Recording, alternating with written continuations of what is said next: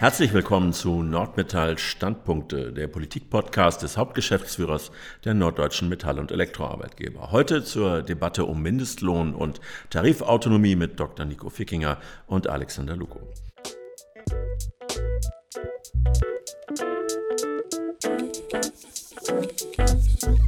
Herr Dr. Fickinger, die Ampelkoalition hat ja in ihrem Koalitionsvertrag einen bemerkenswerten Satz reingeschrieben. Ich zitiere mal, wir wollen die Tarifautonomie, die Tarifpartner und die Tarifbindung stärken, damit faire Löhne in Deutschland bezahlt werden. Zitat Ende. Haben Sie was gegen, gegen die Stärkung dieser Tarifbindung und auch was gegen faire Löhne möglicherweise sogar? Nein, natürlich haben wir gegen beides nichts. Die Frage ist für uns nur, wer das festlegt. Ähm, Wenn es darum geht, faire Löhne auszuhandeln, dann ist das Sache der Tarifpartner, also von uns als Arbeitgebern und von den Gewerkschaften. Und die Politik hat hier überhaupt nichts bei zu suchen. Und deswegen steht es auch genauso im Grundgesetz. Äh, und auf das haben ja immerhin der Kanzler und auch der Bundesarbeitsminister ihren Eid geschworen. Der Staat hat sich einfach aus der Lohnfindung herauszuhalten. Und das ist genauso, wie er nicht einfach in mein Haus eindringen darf oder meine Briefe öffnen oder wie er mir keinen Beruf vorschreiben darf. So hat er eben auch bei der Frage, ob ich mich als Unternehmen in einem Arbeitgeberverband organisiere, meine Freiheit in dieser Entscheidung zu achten. Äh, und genauso wenig zwingt ja der Staat Arbeitnehmer, sich zum Beispiel in Gewerkschaften zu organisieren. Ja, aber die Regierung begründet ihr Vorhaben ja mit äh, der niedrigen Tarifbindung und die ist ja nicht erfunden, oder? Nee, das Argument hört man äh, immer. Aber die Frage ist natürlich, welche Tarifbindung ist hier gemeint? Äh, man guckt immer auf die der Arbeitgeber. Äh, viel schlimmer äh, und viel niedriger ist die der Gewerkschaften. Also wie viele Arbeitnehmer sind eigentlich überhaupt noch Mitglied in einer Gewerkschaft? Und das ist eigentlich aus meiner Sicht der Punkt, weshalb wir überhaupt äh, über das ganze Thema reden, weil es die Gewerkschaften, weil es viele Gewerkschaften noch nicht geschafft haben, hier eine Antwort zu finden, wie sie die Tarifbindung in ihren eigenen Reihen stärken können. Wie kann man denn nun die Tarifbindung aus Ihrer Sicht stärken? Naja, wir denken, wenn das Produkt, der Tarifvertrag, äh, nicht so gut weggeht, wie er eigentlich sollte, dann muss vielleicht das Produkt attraktiver gemacht werden. Äh, sprich, die Tarifverträge müssten moderner und zeitgemäßer werden, sie müssten etwas flexibler sein und dadurch auch passgenauer äh, für die Belange der Betriebe. Ähm, wenn Sie mir das Bild erlauben, die Unternehmen, wir brauchen keine Anzüge von der Stange, sondern wir brauchen eigentlich Maßkonfektion. Äh, und das ist eigentlich auch das, was wir ständig äh, gegenüber der IG Metall adressieren. Und was kann die Regierung nun tun, um diese Maßkonfektionsfertigung zu stärken, zu vereinfachen?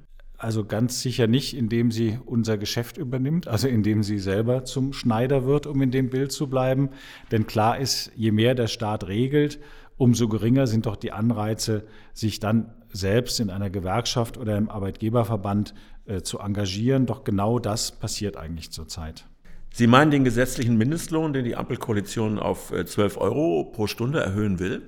Genau, den meine ich. Das ist eins von mehreren Beispielen, wo die äh, Politik sich einmischt. Und was uns hieran äh, stört, ist eben, dass sich die Regierung hier über wirklich hunderte von Regelungen hinwegsetzt, die die Sozialpartner in vielen Branchen gefunden haben. Und wenn man das tut, dann fördert man nicht Tarifverträge und Tarifbindung, sondern man entwertet sie. Ohne Respekt, das Wort äh, nehme ich hier gerne, weil das das Lieblingswort von Olaf Scholz im Wahlkampf war, ohne Respekt vor den Kompromissen, die Arbeitgeber und Gewerkschaften seit Jahrzehnten in freien Verhandlungen finden und auch ohne Respekt vor dem Grundgesetz, das immerhin in seinem Artikel 9 die Tarifautonomie schützt und den Staat aus der Lohnpolitik verbrannt. Und der zweite Fehler ist aus meiner Sicht, dass sich die Politik hier auch an falschen Größenordnungen orientiert. Was heißt das falsche Größenordnung? Naja, wie kommt man jetzt plötzlich auf 12 Euro? Das ist für mich keine sachlich nachvollziehbare, sondern eine wirklich willkürlich festgesetzte Lohnzahl. Wahltaktik sicherlich, auch Klientelpolitik, aber mit Marktverhältnissen, mit Marktlage, mit der Lage in den Branchen hat das eigentlich nichts zu tun. Aber nun heißt es doch, nur mit mindestens 12 Euro ist ein menschenwürdiges Leben in Deutschland zu garantieren. Ob das nur mit 12 Euro ist, weiß ich nicht. Jedenfalls ist sicher, das Ziel, das teilen wir natürlich, äh, dass alle Menschen ein menschenwürdiges Leben führen sollen und dass sie dafür auch genug Geld haben sollen. Aber der Weg ist doch die Frage, wie kommen wir dahin? Und Löhne sind nun mal der Preis für die Arbeit. Das heißt, sie müssen sich an Knappheiten ausrichten, sie müssen die Leistungsfähigkeit der Leute widerspiegeln, nicht zum Beispiel die Bedürftigkeit. Wenn das so wäre, dann müsste ich ja auch einen Unterschied machen, ob der Taxifahrer, der mich gerade fährt, ein Single ist, dann muss ich ihm ihm nicht so viel geben. Oder ist er Familienvater mit Frau und zwei Kindern, dann müsste ich ihm viel mehr geben, damit es für ihn zum Leben reicht. Und dieses kleine Beispiel zeigt, dass es eigentlich absurd ist, äh, in so eine Logik zu verfallen. Äh, natürlich soll der Taxifahrer, der eine Familie hat, mehr Geld bekommen, aber das ist dann eben Sache der Sozialpolitik, diese Lücke auszugleichen und nicht der Tarifpolitik. Diese 12 Euro, die orientieren sich ja, soweit ich weiß, am Medianlohn eines Vollzeitbeschäftigten und sollen 60 Prozent davon erreichen. Also so eine Art Durchschnittslohn ist das ja, ne? Ja, und das ist aus meiner Sicht der Systemfehler. Ähm, immer wenn man solche relativen Messgrößen nimmt, und das äh, nichts anderes sind ja diese 60 Prozent, äh, um es vielleicht mal sehr platt zu sagen, wenn Sie jemanden haben, der 1000 Euro verdient und Sie vertausendfachen sein Einkommen, dann hat er plötzlich eine Million. Aber er wird natürlich in der Relation immer noch zu dem ärmsten Teil gehören. Deswegen sage ich, wir müssen hier von diesen relativen Größen wegkommen, sondern wir müssen auf absolute Größen kommen. Wir müssen also überlegen, wie viel Geld braucht jemand tatsächlich, damit er über die Runden kommen kann. Und dann sind wir nicht bei der Frage des Mindestlohns, sondern des Mindesteinkommens. Das heißt also, dann gibt der Staat den Geringverdienern noch was dazu. Das sind dann die sogenannten Aufstocker. Oder er entlastet sie eben an anderer Stelle durch Vergünstigungen, indem er ihnen freien Eintritt äh, zur Einrichtung verschafft oder anderes. Herr Dr. Fickinger, der Mindestlohn ist ja nicht Ihr einziger Kritikpunkt. Es soll auf Betreiben der SPD nun auch ein Tariftreuegesetz auf Bundesebene geben. Was verbirgt sich dahinter? Ja, das ist ganz leicht erklärt. Das heißt einfach, dass Unternehmerinnen und Unternehmer äh, genötigt werden sollen, einen repräsentativen Tarifvertrag einzuhalten, wenn sie öffentliche Aufträge erhalten wollen. Das ist aus unserer Sicht eben nicht Tarifautonomie, sondern ein Tarifzwang. Und diese Nötigung äh, lehnen wir ab. Äh, ganz bewusst nicht die Höhe der Entgelte oder auch die Tarifverträge. Darüber reden wir ja selbst mit den Gewerkschaften. Aber dass jemand gezwungen werden soll, das anzuwenden, dagegen sind wir strikt. Aber nun gibt es ja eine solche Beschädigung der Tarifautonomie schon in fast allen Bundesländern, allen außer Bayern, soweit ich weiß. Wie sieht es da im Norden aus? Ja, es sieht äh, recht bunt aus. Äh, ich sage mal, am schlimmsten sicherlich in Mecklenburg-Vorpommern. Da haben SPD und Linke jetzt äh, vor nicht allzu langer Zeit in ihrem Koalitionsvertrag eine Novelle des Landesvergabegesetzes angekündigt. Und da heißt es dann, dass Unternehmen künftig für staatliche Aufträge, ich zitiere, mindestens Tariflohn oder tarifgleichen Lohn zahlen sollen. Wie aber jetzt dieser tarifgleiche Lohn ermittelt werden soll, welche Bestandteile in die Berechnung einfließen soll, welche nicht, das weiß niemand. Äh, das heißt, am Ende wird man dann doch auf das gucken, was im Tarifvertrag steht, im Flächentarifvertrag. Und damit werden eigentlich alle Firmen, die öffentliche Aufträge erhalten wollen, in einen solchen Flächentarif gezwungen. Und ich denke wirklich, das ist ein Bärendienst für die Tarifbindung. Damit wird die Sozialpartnerschaft annulliert und die Tarifbindung wird wirklich schwer beschädigt. Was machen andere Nordländer in dieser Sache?